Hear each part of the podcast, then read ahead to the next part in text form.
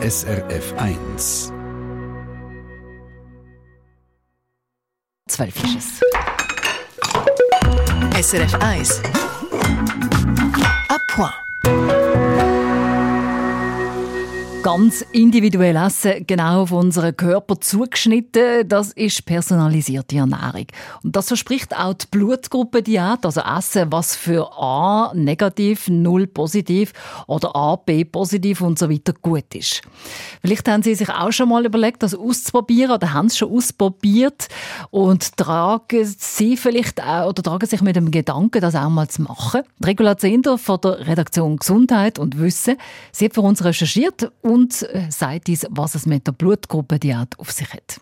Die Blutgruppendiät, also sich nach der eigenen Blutgruppe zu ernähren, geht in Richtung personalisierte Ernährung.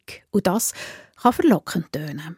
Und dann hört man auch aus dem Freundeskreis, dass jemand mit der Blutgruppendiät abgenommen hat und sich burli munter fühlt seither.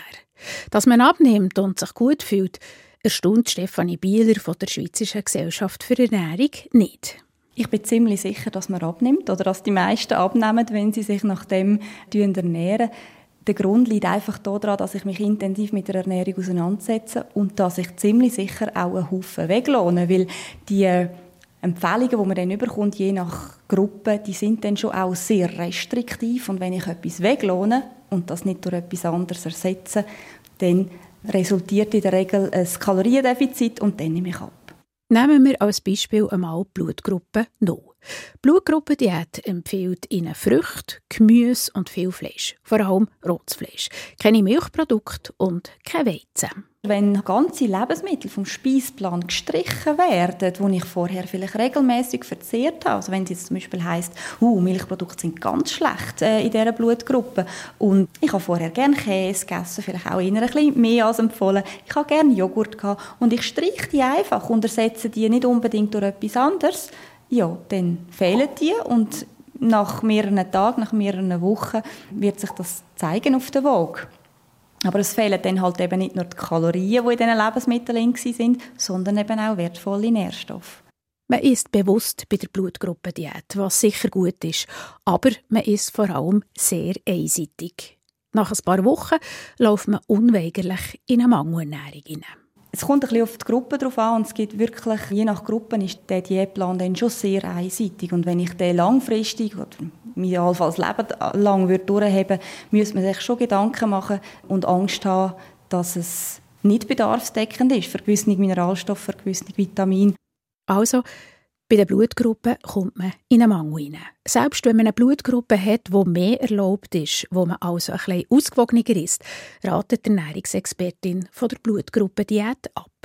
Ich glaube, ich würde es nicht einmal für ein paar Wochen machen, weil wirklich auch die Begründung dahinter wissenschaftlich nicht haltbar ist. Das hat nichts mit diesen Blutgruppen zu tun. In dem Zusammenhang hört man dann auch immer wieder von diesen Lektinen, die in gewissen Lebensmitteln sind oder sollten sein. Das ist wissenschaftlich nicht haltbar. Es lohnt sich immer wieder einmal, seine Ernährung in einer ruhigen Minute zu überdenken, mal herzuschauen, du, wie ist ich eigentlich, gibt es da Verbesserungspotenzial. Aber ich würde eher die Richtlinie von einer ausgewogenen Ernährung zur Hilfe nehmen. Als Blutgruppendiät, wo es keine wissenschaftlichen Nachweise gibt, die verheben.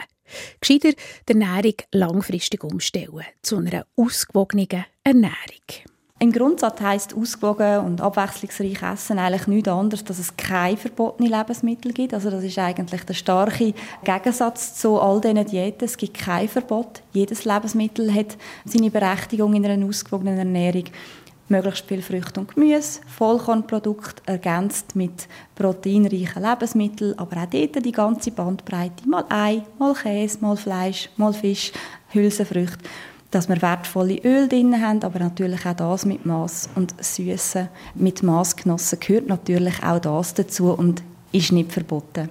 Keine Verbot, aber bewusst und ausgewogen, das spielt die Blutgruppe zumindest beim Essen keine Ruhe mehr. Regula Gzehnder aus der Redaktion Gesundheit und Wissen zur Blutgruppe Diät. Morgen dann bei uns in der Kochsendung «Abwehr» schauen wir in Sachen personalisierte Ernährung unser Mikrobiom im Darm genauer. Eine Sendung von SRF1. Mehr Informationen und Podcasts auf srf1.ch.